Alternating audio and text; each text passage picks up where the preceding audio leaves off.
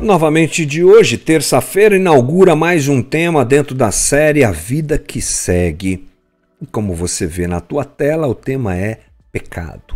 Vamos falar sobre pecado. Esse mal que tanto nos alcança, que é uma grande realidade na vida de todos nós e que nós cristãos entendemos ser o motivo de tantos problemas e tantas coisas erradas neste mundo.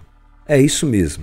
Nós entendemos que o que está errado nesse mundo é a própria condição humana, é o próprio a própria existência humana, é a própria realidade humana, a qual chamamos pecado. Quando nós observamos os nossos erros, e se formos sinceros o suficiente para isso, nós perceberemos que erramos, não é? Gostamos de dizer que não, gostamos de fugir desse assunto, mas a verdade é que nós praticamos injustiças, nós escolhemos coisas erradas, nós ofendemos pessoas, nós desejamos situações e coisas que nos dominam nós sentimos culpa por conta disso e às vezes não sabemos nem como lidar com essas coisas que nos dominam. Frequentemente elas têm uma força dentro de nós gigantesca e, mesmo não querendo, nós as realizamos, nós as praticamos. Essa é a confissão de Paulo lá em Romanos capítulo 7. O mal que eu não quero é esse que eu faço, e o bem que eu quero, ah, eu não consigo fazer. E por conta dessa situação difícil exterior nesse mundo que vivemos, e quando olhamos para nós mesmos e encontramos tanto mal, frequentemente nos dá uma desesperança, né? Puxa vida, como é que eu administro tudo isso? Bem, diante dessa desesperança e dessa dificuldade, frequentemente nós tentamos acomodar isso de algum jeito em nós. E fazemos isso. Todo ser humano faz isso. Diante da maldade alheia que está em nosso entorno e diante do fato de nós mesmos fazermos aquilo que não queremos, nós encontramos saídas para isso. Uma delas é culpar os outros. Outra, culpar a sociedade, o jeito que a sociedade é e pensa. Outra é nos punir. Também é uma saída para acomodar isso, infelizmente. Outra é nos destruir. Você vê que o reflexo disso está diante de nós, com pessoas que não conseguem administrar muito bem essas coisas e utilizam de instrumentos exteriores para aliviar o coração o álcool, as drogas, o excesso de trabalho, o vício do consumo, eh, sei lá, uma série de possibilidades que são apresentadas a nós para nós lidarmos com essa coisa que a gente não sabe muito bem o que fazer com ela. Ou queremos, inclusive, recompensar pessoas dando aos nossos filhos, esposas eh, ou maridos, eh, recompensar essas pessoas com alguma coisa como uma maneira de fugirmos dessa dificuldade que nos cerca. Enquanto nós não admitirmos a nossa propensão ao mal, nós não poderemos de forma nenhuma resolver essa questão. Há uma cobrança interior em nós. que eu faço com esse mal? E algumas pessoas realmente apresentam uma grande dificuldade. Opa, o telefone que toca bem na hora errada, a gente corta Pronto. É, e continua tocando. Pronto. Agora foi. Enquanto a gente não admite essa realidade humana pecaminosa, e quanto a gente não admite que ela é a nossa realidade, a gente tem um grande problema com isso. A culpa nos consome. Né?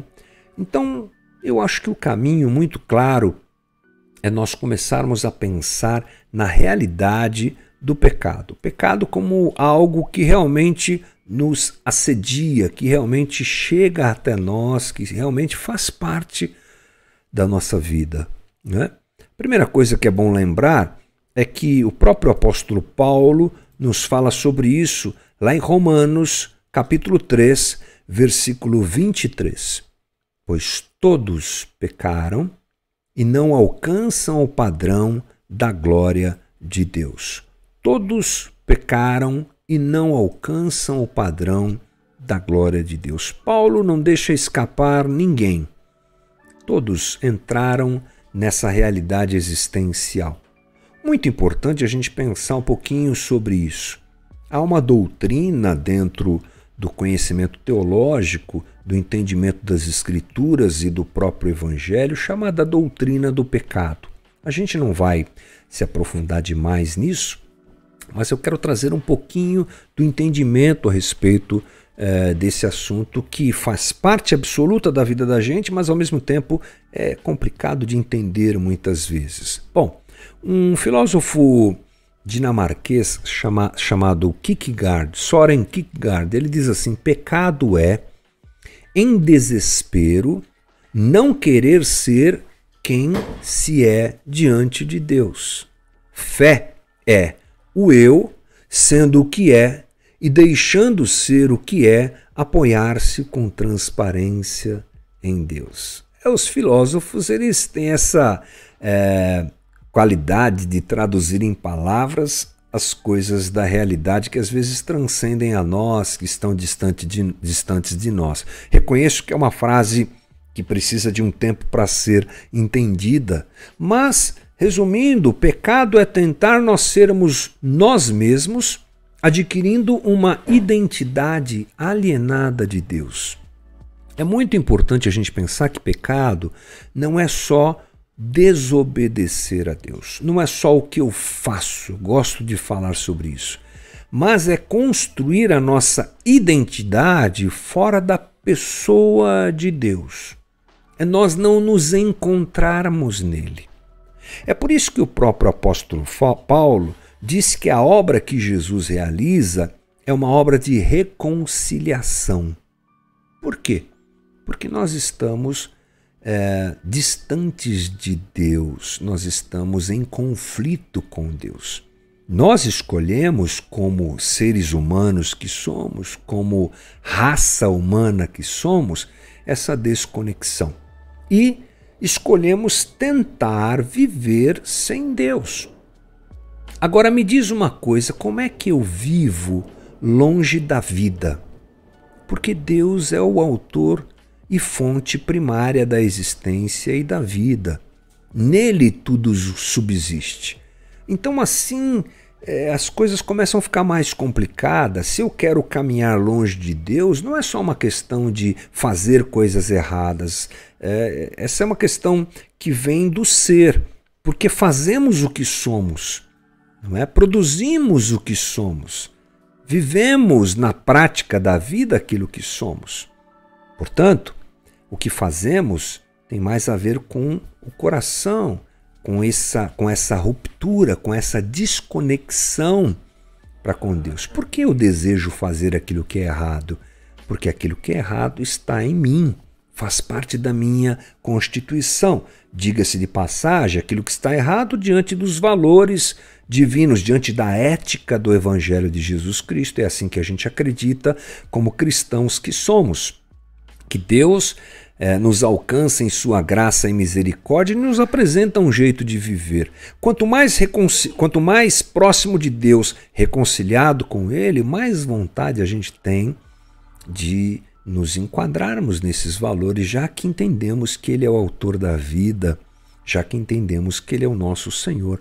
Então, nós precisamos entender que nós, ao nos desconectarmos de Deus, nós não nos encontramos plenamente nele. Ficamos buscando um jeito de ser quem nós não podemos ser. É um erro pensar que o pecado é somente a transgressão de normas e regras. Por quê? Porque o próprio primeiro mandamento que nós temos em Êxodo 20 é: Não terás outros deuses diante de mim. Então, a partir disso, a gente entende que pecado é estabelecer uma identidade, fazendo que alguma coisa seja mais central para o nosso valor absoluto, propósito absoluto e felicidade do que essa relação nossa com Deus. Pecado é colocar alguém ou algo no lugar de Deus. A partir disso, cometemos aquilo que vai contra a própria vontade de Deus. É importante a gente pensar nisso, por quê? Porque a gente precisa se lembrar do que nos dá sentido para a vida. É, isso tem a ver com esse assunto. O que fazemos aqui? Qual o sentido da vida? Infelizmente, dentro do meio evangélico, esse é o tipo de assunto que pouco aparece. E a resposta sempre é, aquele, é, é marcada por aqueles chavões básicos. Estamos aqui para uh, fazermos a vontade de Deus, para glorificarmos a Deus. Não entendemos muito bem nem o que isso significa, mas respondemos assim. Né? E esse é um assunto importante. O que é que dá sentido à vida? Nós sempre vamos nos deparar com gente fazendo de tudo para ter um sentido na vida. Preste atenção nesse mundo e você vai encontrar isso em qualquer lugar. Esportistas, artistas, pais, mães, gente ligada ao mercado financeiro, gente. Aqui eu ficaria falando horas e horas é, sobre pessoas e o que elas fazem como uh, um instrumento para buscarem sentido na vida. Uns acham que o sentido da sua vida está na vingança, é. outros acham que está no sucesso, outros acham que está no encontro de um amor perfeito, outros acham que está no dinheiro, outros acham que está na liberdade de se viver uma sexualidade completamente desenfreada. Cada um vai tentando encontrar uma razão de viver. Alguns têm a razão de viver na comida, outro na bebida, outro na beleza física, outro no conhecimento é, técnico e acadêmico, não é? Por quê? Porque todos nós buscamos uma importância cósmica. Por favor, não despreze essa expressão. Primeira vez que eu ouvi isso, eu falei, mas que, que negócio é esse? É verdade. É uma expressão que cabe bem nesse tipo de conversa, porque estamos aqui e temos um desejo de resolver essa nossa existência. Por que, que eu estou aqui? Qual a importância que tenho em tudo isso? A gente chama isso de, ou os teólogos estudiosos, eu só copio eles, chamam isso de importância cósmica. Olha só, o Ernest Becker um antropólogo americano diz assim: a necessidade de nos sentir valorizados é tão poderosa que basicamente endeusamos qualquer elemento com toda a paixão e intensidade de culto e devoção, mesmo que nos consideremos altamente não religiosos. Você está entendendo o que, que o Becker está dizendo? Todos nós precisamos de uma valorização.